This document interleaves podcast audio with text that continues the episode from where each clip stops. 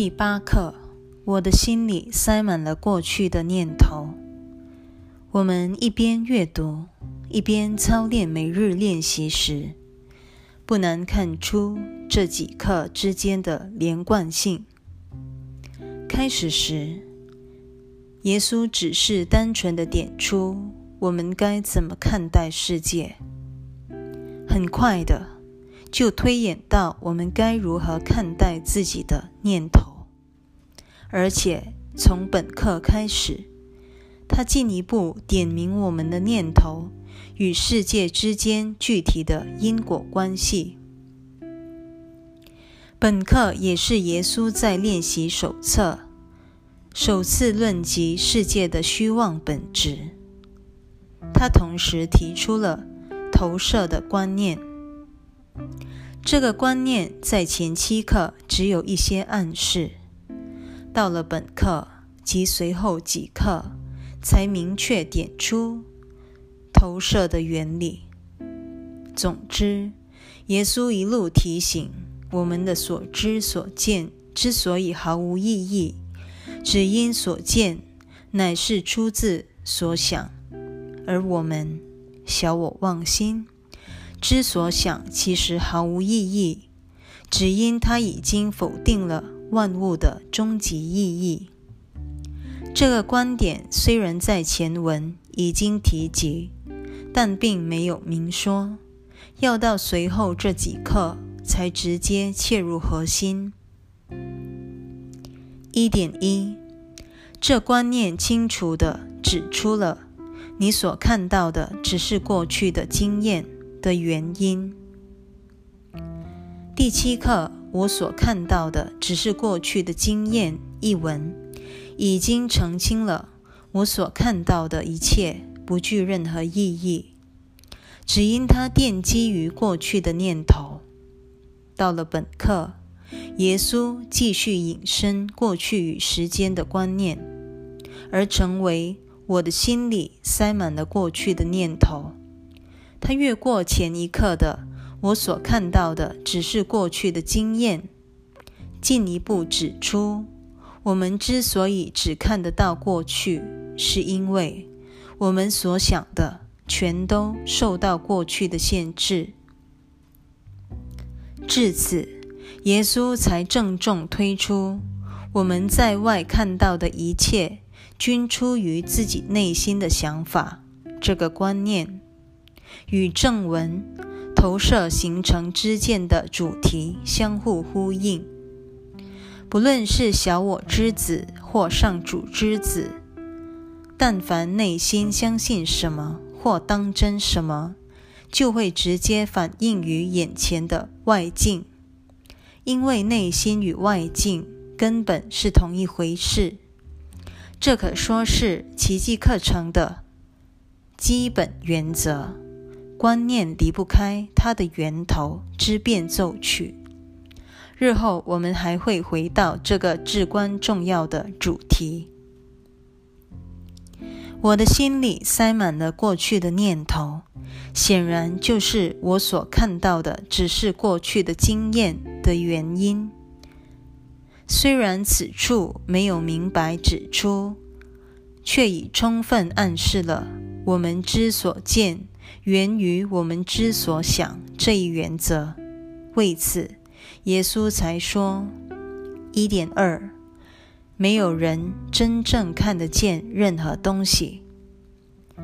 当我们开始读正文或做练习时，一碰到这类说法，就会情不自禁的想要软化他的语气，因为很少人忍受得了耶稣这种。铁口直断，没有人真正看得见任何东西。一点三，他所看见的只是他投射此物之上的想法而已。这类说法在正文中屡见不鲜，练习手册也出现了好几次。耶稣是如此解释的：肉眼看不见任何东西，就像肉体无法听、无法想，无法感觉，他做不出任何事情。身体最多仅可视为傀儡或机器人，只会执行主人的命令。这正是我们看不见任何东西的原因。我们看到的一切，这种看必须加个引号，不过是自己一贯的想法所投射出来的影像罢了。为此。我们的一切所见，全然跳脱不出小我的思维，故不可能不虚幻。一点四，人心塞满了过去的经验，才会形成虚妄的时间观念，损伤了你看的能力。我在前言与导言曾经提过。我们在习以为常的线性时间观，过去、现在、未来所看到的一切，不过是小我最旧具思想体系投射出来的阴影。就在我们决心放弃圣灵的一体生命，选择了自己的个体性，甚至不计任何代价的保有。这一个体身份之际，奠基于最旧句的小我思想体系就如此架构出来了。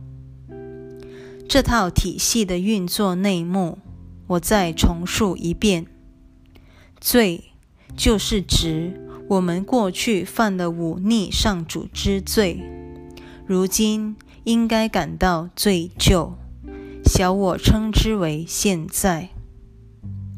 罪疚必会招致惩罚，甚至自认为罪有应得。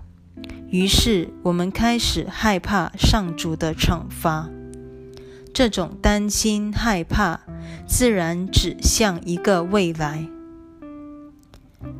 唯有在这个最旧句“过去、现在、未来”的思想坐标下阅读第一段。方能读出它的深意。只要我们的眼光转向外界，必会看到一个受时间控制的世界，也必会看到一个空间的世界。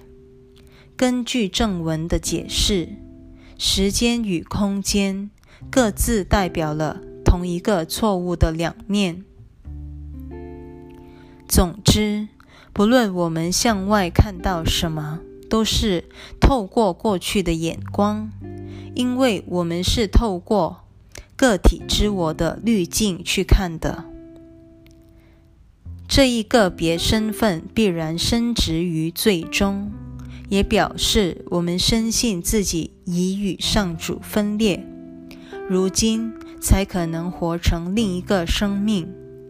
我们一旦认为自己正与上主交战，这一主题留待后文细述，也必然会感到自己和世上每一个人都在交战状态。如此一来，我们在世上的每一种观点或经验，全都跟特殊性紧紧绑在一起。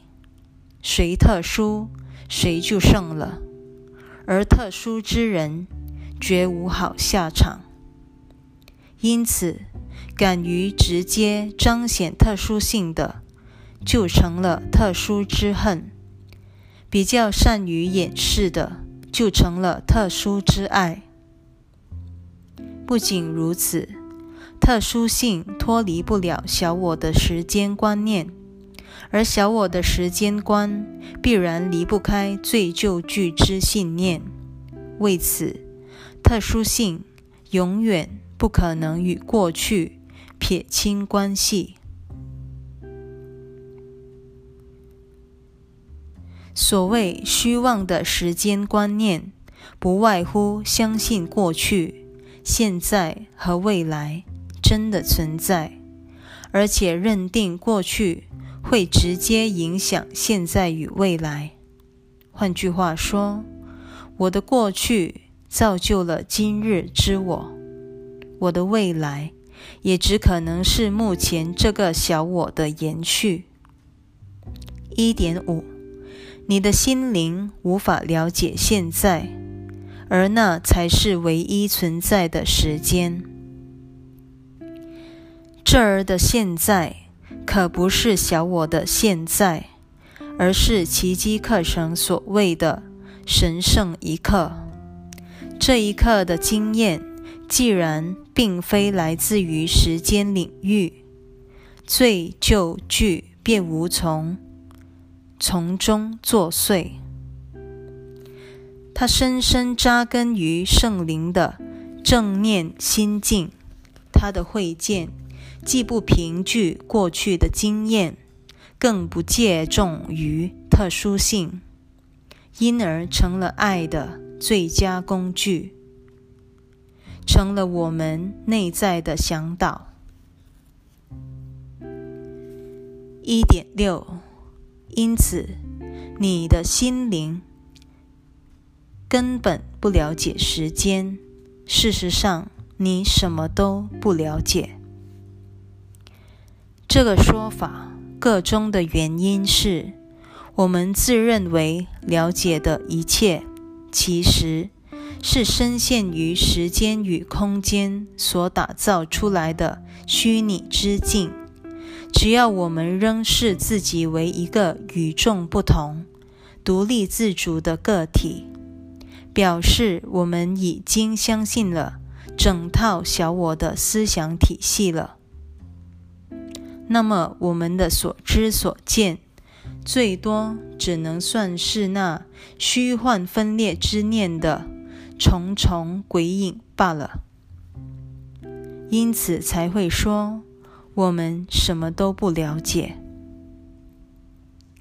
二点一，一个人对过去所能持有的最真实的想法，即是它已不存在了。倘若认真推敲这句话的深意，简直又让人想要撞墙。想一想，你若是过去的产物。而过去根本就不存在，表示你也一样不存在。正文第二十八章第一节，当下的记忆，一开始就冒出这么一句：“这个世界早已过去了。”此说若真，你不也过去了？这逼得我们不得不反问自己。那个自认为在读这句话的我究竟是谁？正如耶稣也曾问过我们：活在世上的那个你究竟是谁？换言之，我们的存在不折不扣是虚构的。一旦深入玩味这种说法，不可能不惊慌失措的。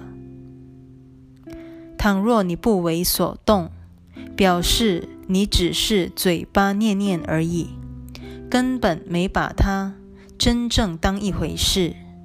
这个说法加深了本课的意涵，说得不能更直接了。你根本就不存在。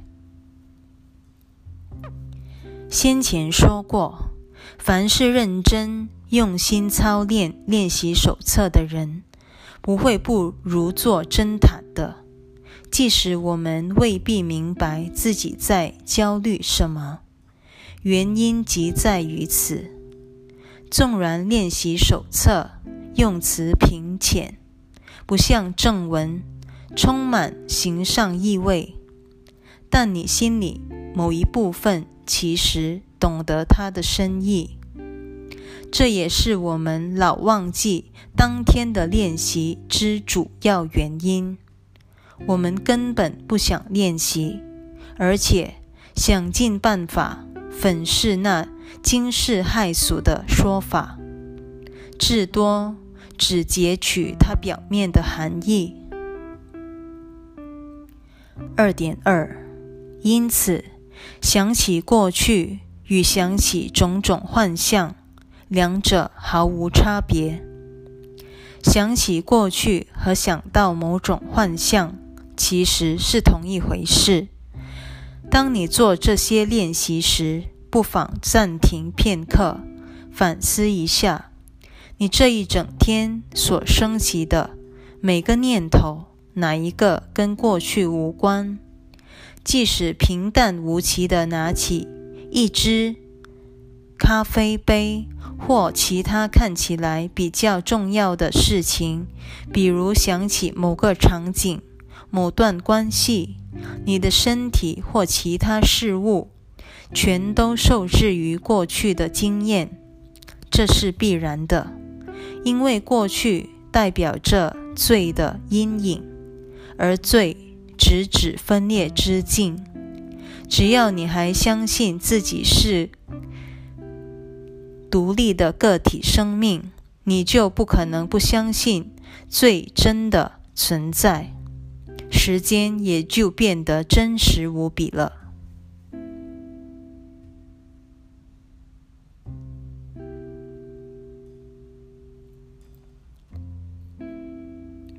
二点三，二点四，很少人真正明白，当你回想过去。或预测未来时，它真正代表的意义是什么？当心灵在回想或预测时，实际上等于一片空白，因为它并非真的在想任何事情。我在研习或课堂上常说，凡是我们以为。是自己想出的念头，并不是我们真正的想法，就是根据上面这段话引申出来的。如果他们并不是我们自己真正的想法，表示他们根本就不存在。以此类推，与自己想法认同的那个我们，必然也不存在。当心灵在回想或预测时，实际上等于一片空白，因为它并非真的在想任何事情。要知道，不止我们的存在是幻象，实际上所有的存在都属于幻象，因它与真实存有有着天壤之别。存在与实存的对比，请参阅 T 四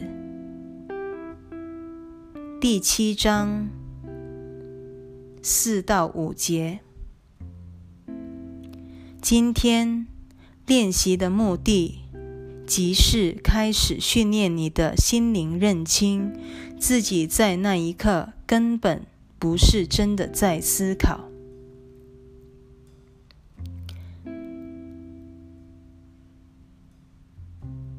三点一，今天练习的目的，即是开始训练你的心灵，认清自己在那一刻根本不是真的在思考。这句话加上其他类似的说法，一再显示出耶稣有意借着这些练习来训练我们的起心动念。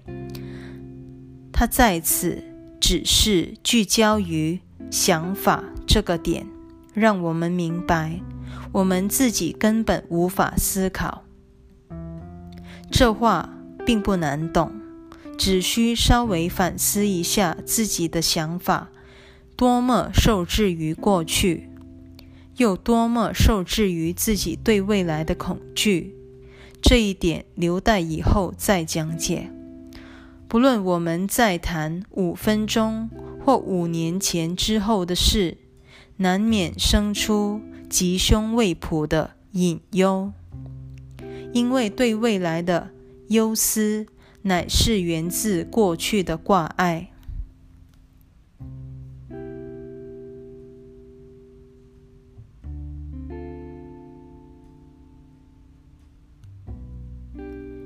三点二，当非念之念盘踞了你的心，真理就被挡在门外了。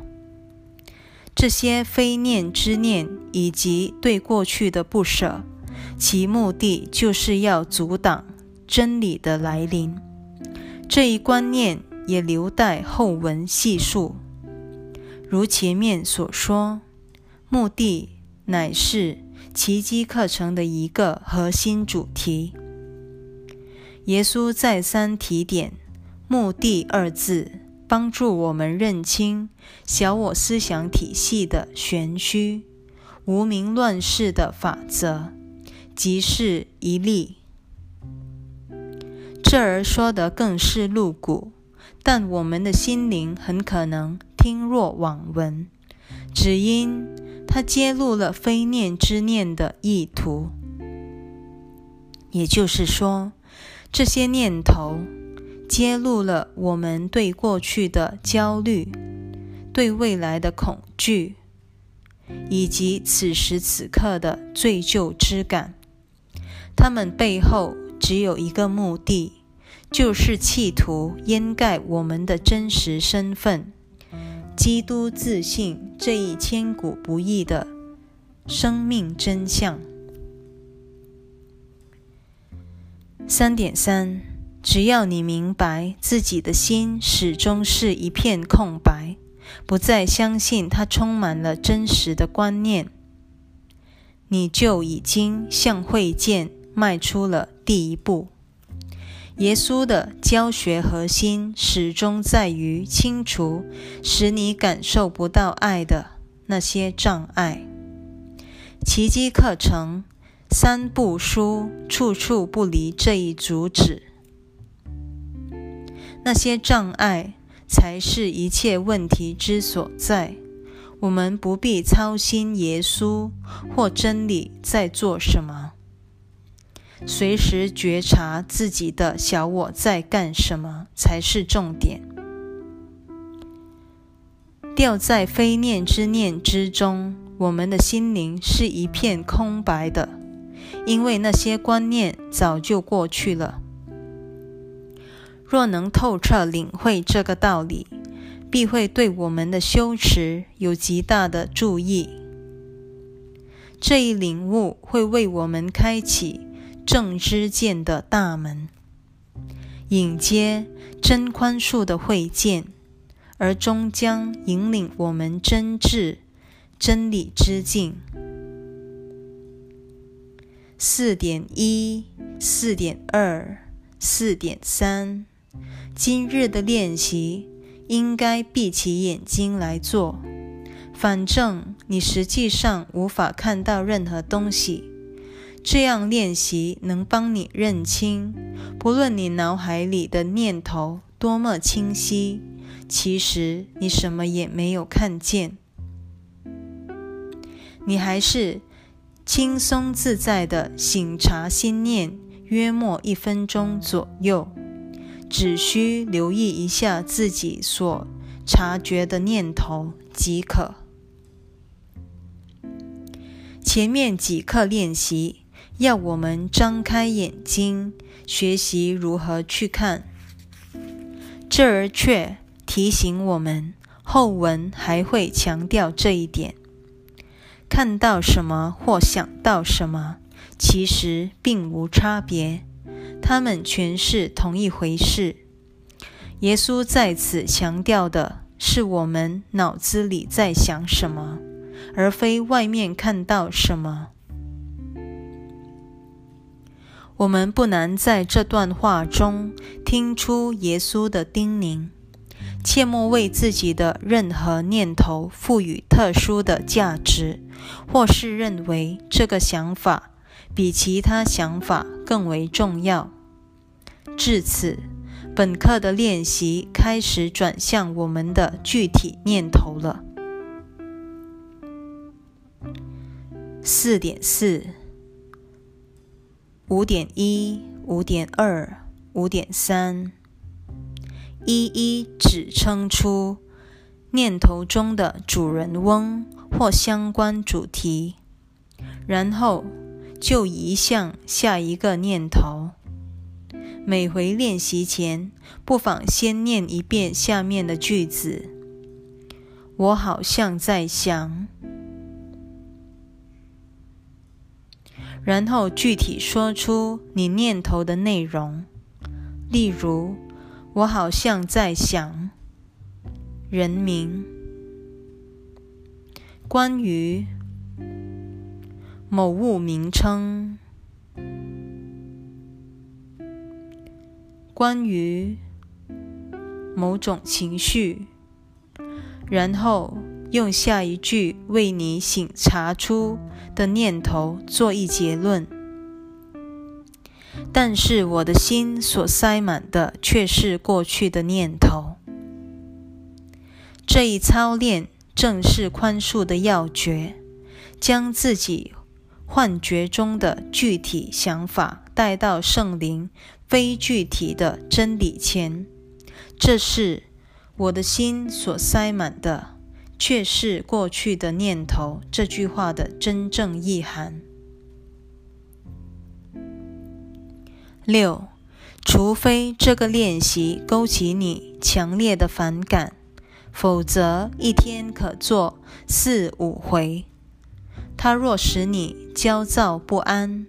练习三四回也就够了。然而，你会发觉，在醒察心念时，如果能把今天的练习所激起的反感或任何情绪当作练习的素材，效果会更佳。这又是一个最好的范例。显示耶稣如何利用我们的抗拒转为疗愈的经验，同时又如此温柔耐心地鼓舞我们。他在正文论及特殊性时，也曾说过：“这是圣灵的慈悲之剑下的特殊性，他会用你所造的一切来发挥疗愈的功能，不再伤人。”只要我们愿意接受圣灵的帮助，连我们的抗拒和反感都能被圣灵所用，为宽恕的目标效力。